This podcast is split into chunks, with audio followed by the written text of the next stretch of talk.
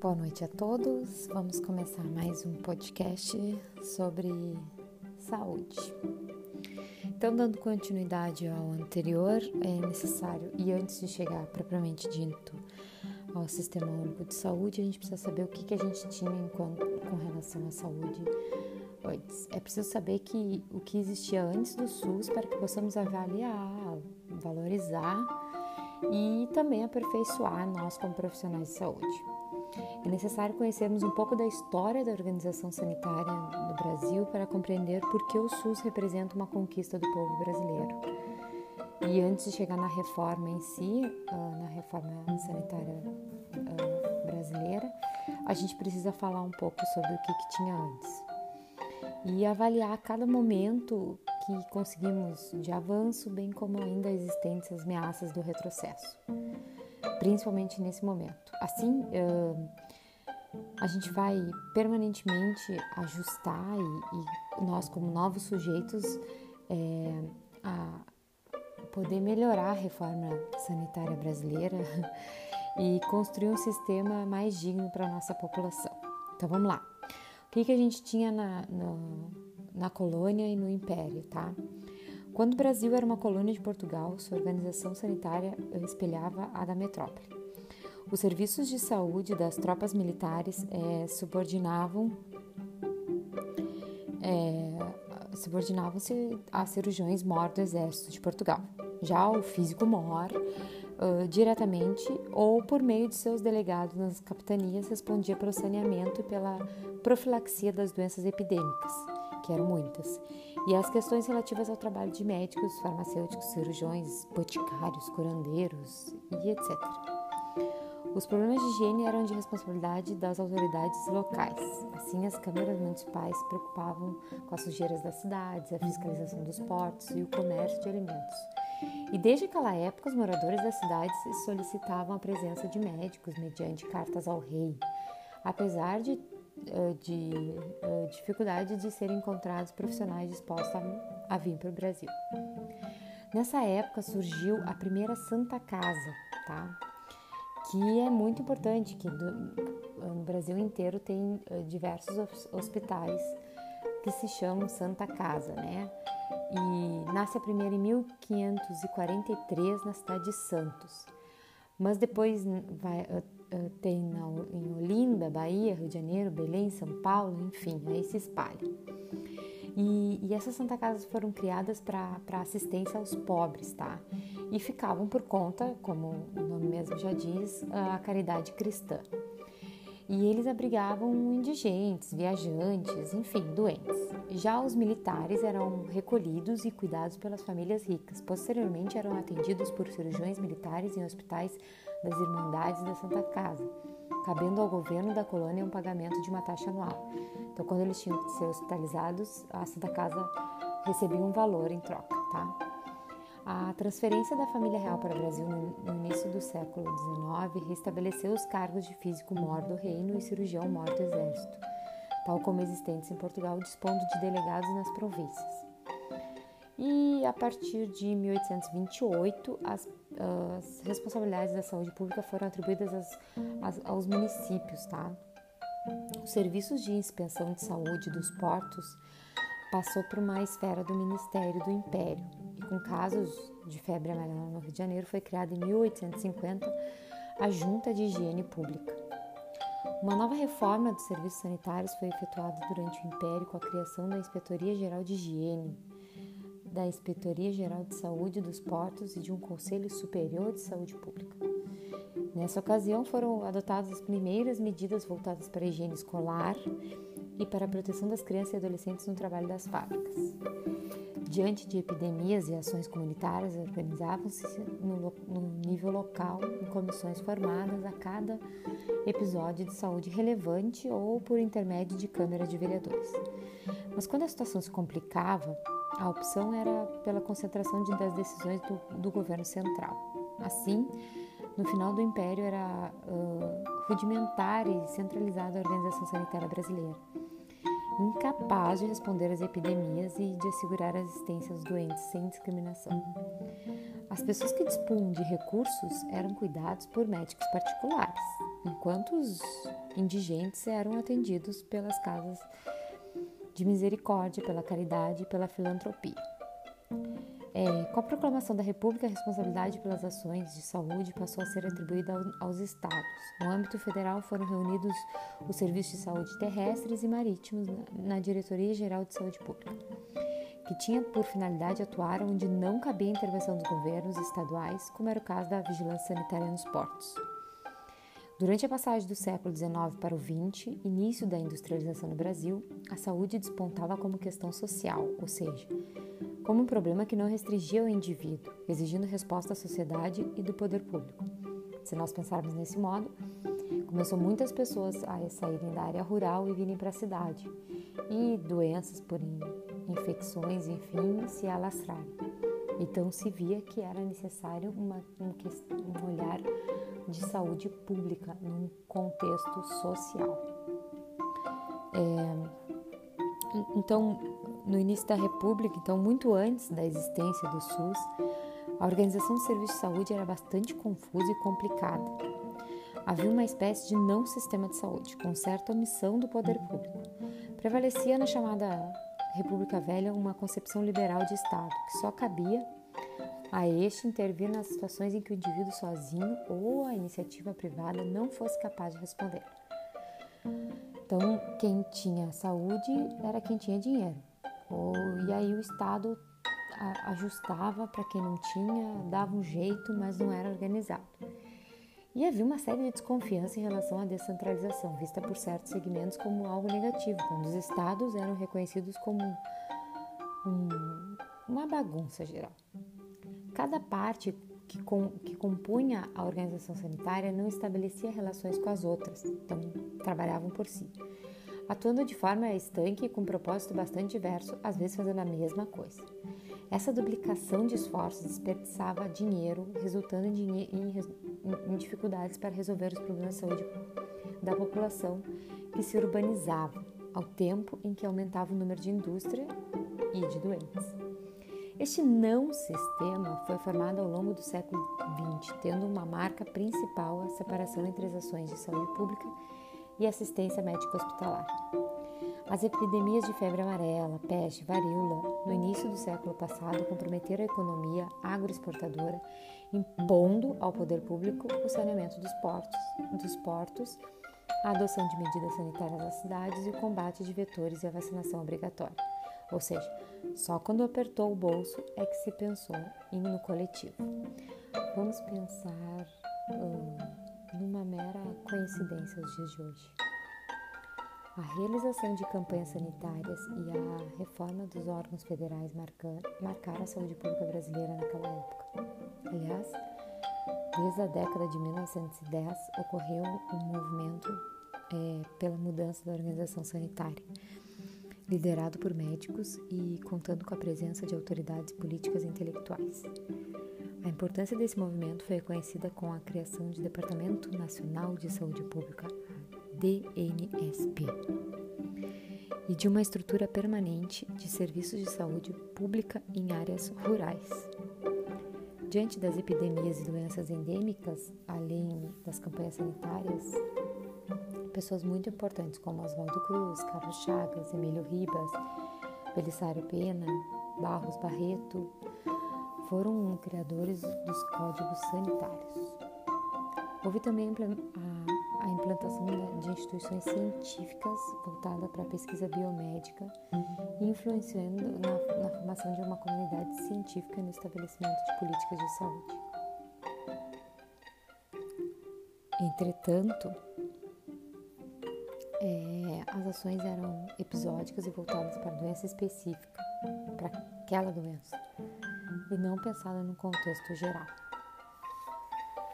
Naquela época não existia um Ministério da Saúde, a tão social e o órgão que cuidava da saúde pública vinculava-se ao Ministério da Justiça e Negócios Interiores.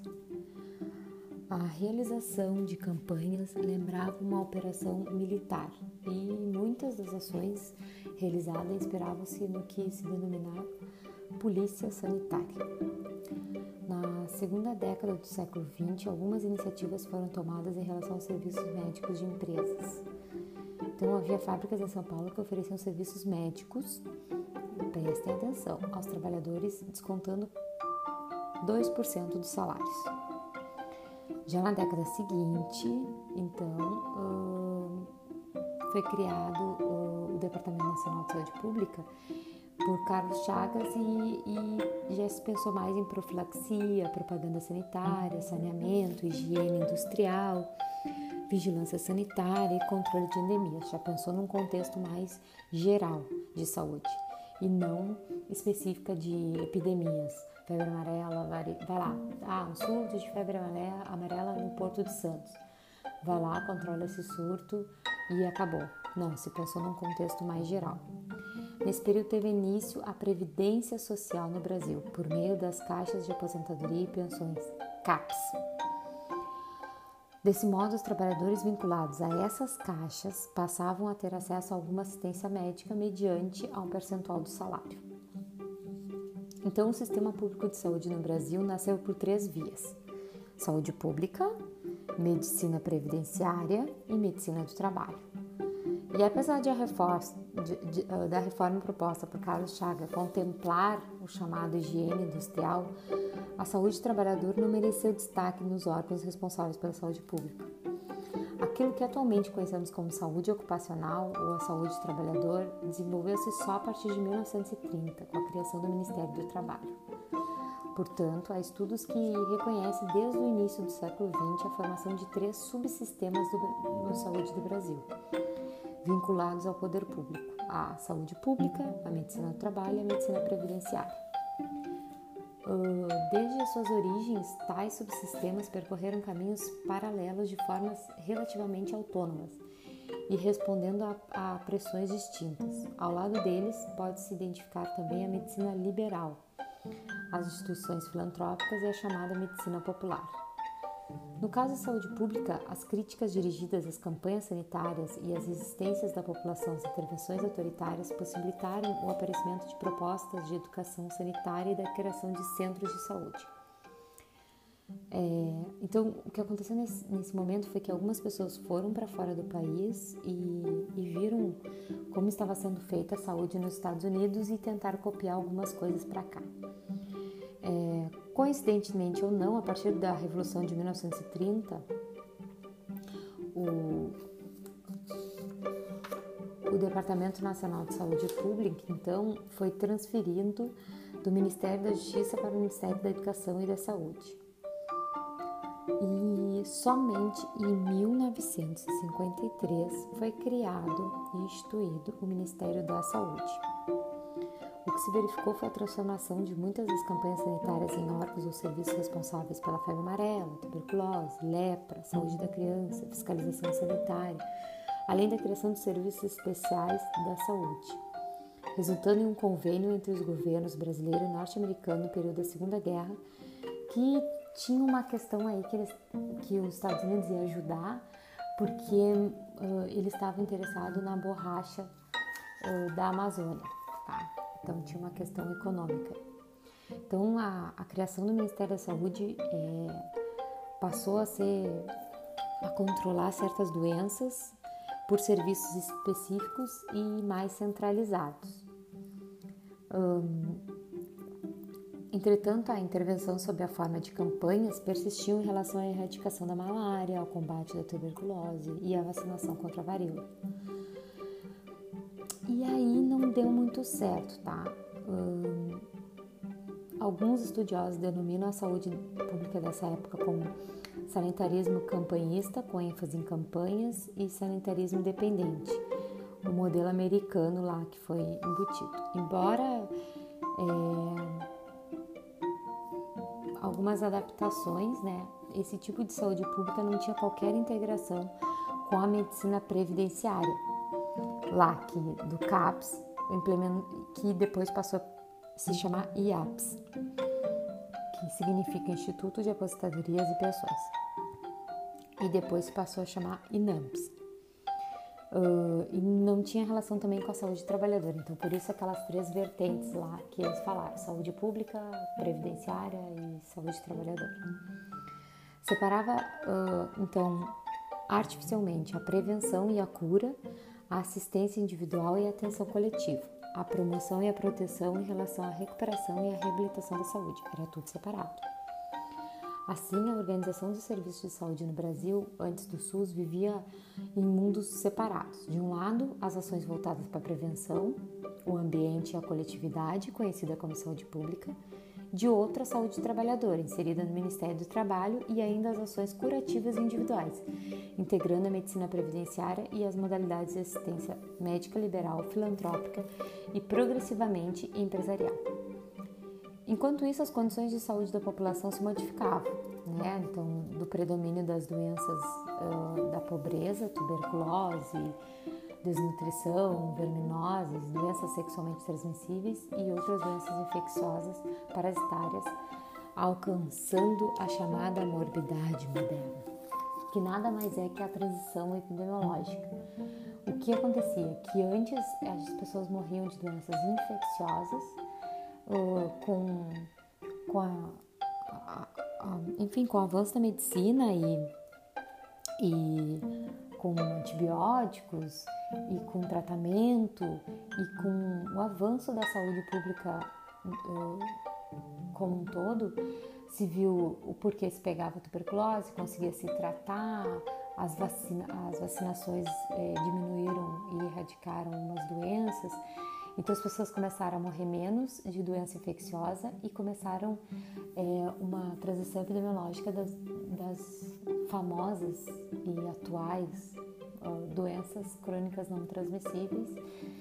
Então as pessoas começaram a morrer de outras causas, tá? E houve uma redução, então, e, e um envelhecimento da população, uma redução de morte prematura, então as crianças morriam de diarreia, se viu que era desidratação, se viu que uma série de, de opções então de diagnóstico, então as pessoas começaram a ser tratadas pelas doenças infecciosas e elas começaram a ficar mais velhas, durarem mais e, e morrerem de outras doenças que são as doenças crônicas não transmissíveis.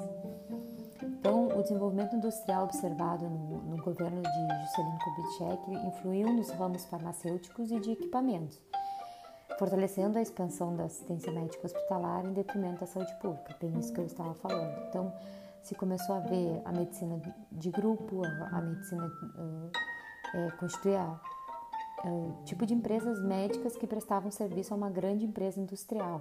Aí se cria um pouco da da Unimed, a União dos Cooperados, enfim, a saúde suplementar. Então você viu é, é, que se gastava muito dinheiro, né? E, e não se tinha um retorno, enfim, tão esperado.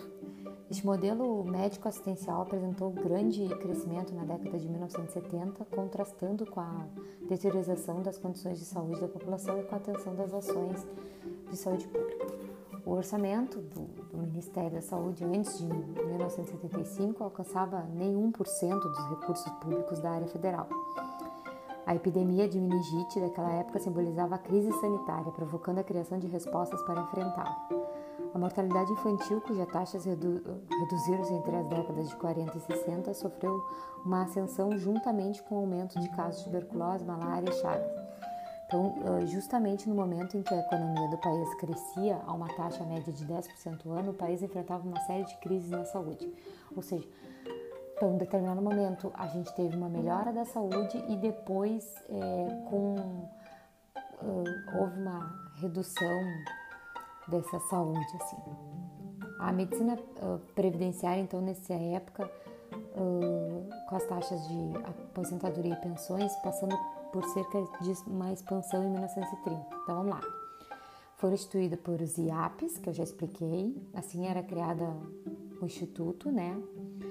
Depois os bancários, o IAPB, industriários, marítimos IAPM, Serviços do Estado, IPASE, Trabalhadores de Transportes de Cargas e etc.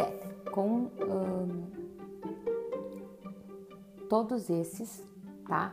IAPS, IAPB, IAP, IAPC, IAPM, uh, todos eles foram unificados em 1966 no Instituto Nacional de Previdência Social, INPS. Somente os brasileiros que estivessem vinculados ao mercado formal de trabalho e com a carteira assinada tinham acesso à assistência médica de previdência social. Aos demais, restavam poucas opções, ou pagavam pelos serviços ou iam para a Santa Casa. Com direito à saúde não estava vinculado à condição de cidadania, cabia ao indivíduo a responsabilidade de resolver os seus problemas de doença e acidentes, bem como os de seus familiares. Embora a assistência médica hospitalar e farmacêutica estivesse incluída desde a instalação dos primeiros institutos, o financiamento dessas atividades dependia da sobra de recursos do ano anterior que não fossem gastos com aposentados, viúvas e órfãos. Tá, então vamos lá.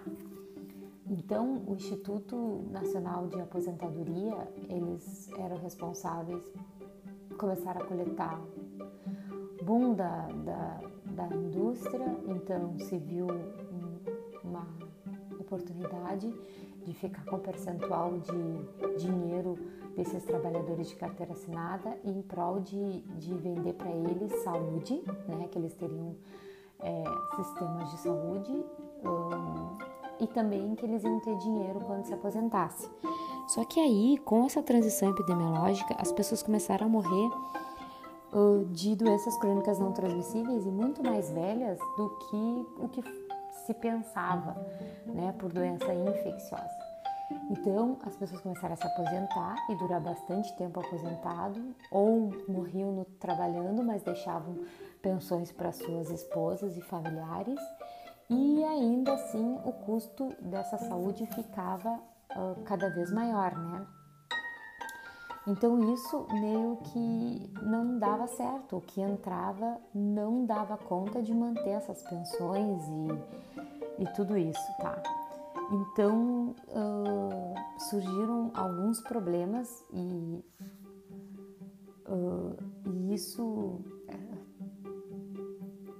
foi, foi evidenciada e, e a tentativa então de uh, comprar esses serviços médicos hospitalares do setor privado para as seguradoras da Previdência, para que eles tivessem domínio e que isso custasse um pouco menor, né? Uma, é, seria uma privatização e aí ficaria muito parecido com, com o sistema americano, tá?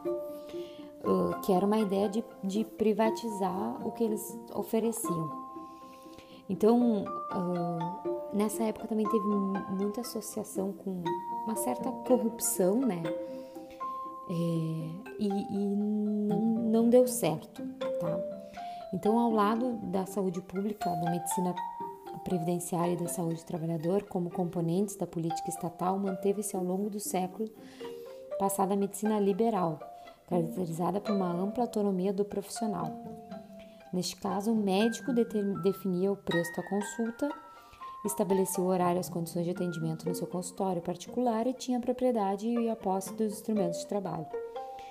É, com a ampliação da utilização de equipamentos de meios diagnósticos e tratamentos, um aumento exponencial do, dos custos de assistência, o médico viu uh, reduzida a sua autonomia seja por se tornar empregado de organizações estatais ou privadas, seja por uh, atender mesmo que em seus consultórios particulares pacientes de convênio ou planos de saúde com regras estabelecidas, valores fixos. Em ambos os casos, perdia o controle da sua clientela, deixando de fixar os preços das consultas e de definir os procedimentos a realizar-se nessas circunstâncias e submetendo a questões bem é, específicas, né? Então nasce aí o, o setor privado também nessa época, o que faz com que eles percam um pouco do controle.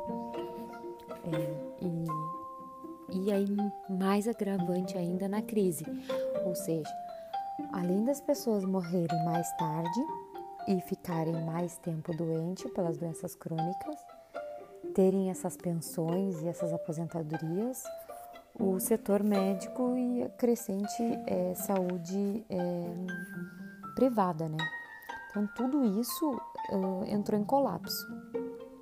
Então uh, aqueles problemas e, e era necessário democratizar a saúde no Brasil. Então foi organizado um movimento social composto por segmentos populares, estudantes, pesquisadores e profissionais de saúde que propôs a reforma sanitária e a implantação do SUS. Instituições acadêmicas e sociedades científicas, como a Sociedade Brasileira para o Progresso da Ciência e o Centro Brasileiro de Estudos de Saúde e a Associação Brasileira de Pós-Graduação em Saúde Coletiva, atualmente bem conhecida como Abrasco, entidades comunitárias, profissionais e sindicais construíram um movimento social na segunda metade da década de 1970, defendendo a democratização da, do, da saúde e a reestruturação dos, dos sistemas de serviço. Trata-se uh, do movimento de reforma sanitária brasileira, também conhecida como movimento sanitário ou movimento pela democratização da saúde. Ao apresentar o documentário, o documento que também tem documentário A Questão Democrática da Área da Saúde, no primeiro simpósio de Política Nacional de Saúde da Comissão de Saúde da Câmara dos Deputados de 1979. Então se reformulou a primeira vez a proposta do SUS em 1979. Então se viu um colapso, né? E, e, e, e nasce da população e nasce do povo uma reforma sanitária que faz com que nasça o SUS. Então, o SUS ele é criado do, pelo povo para o povo. É, e então, tanto a reforma quanto o SUS nasceram da sociedade e não dos governos ou partidos. Embora tal proposta só tenha sido incorporada na Constituição da República nove anos depois, é possível comemorar presentemente três décadas de SUS. É, durante a oitava Conferência Nacional de Saúde, realizada em 1986, foram sistematizados e debatidos por quase 5 mil participantes de diversos estudos e proposições para a reforma sanitária brasileira.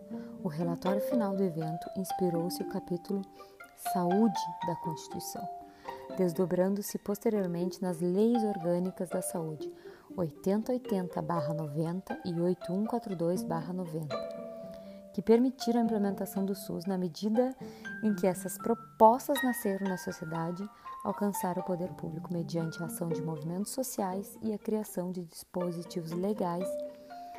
E aí nasce o SUS, uma representação de uma conquista do povo brasileiro. Enquanto se debatia a legislação do SUS no Congresso Nacional, foram adotadas medidas visando a integração das ações e a unificação dos serviços de saúde. Então, se levou nove anos para estudar como unificar tudo isso, mediante convênios entre os governos federais, estaduais e municipais, com a implementação de programas como se fossem pontes capazes de facilitar a travessia para outra margem do rio, ou seja, o SUS. Entre essas iniciativas, é, as ações integradas do SUS e os sistemas unificados e descentralizados de saúde, reconhecidos como uma estratégia ponte para o SUS. Considerando o desenvolvimento histórico da organização sanitária que antecedeu o SUS, podemos afirmar de um modo esquemático que o Brasil exibiu uma proteção social incipiente, uma, uma espécie de assistencialismo exclusivo ou modelo residual até a década de 1920. A partir de 30, adotou um seguro social para os trabalhadores urbanos e depois da Constituição de 88, vem tentando implantar diariamente a Seguridade Social, a partir da qual foi concebido o SUS.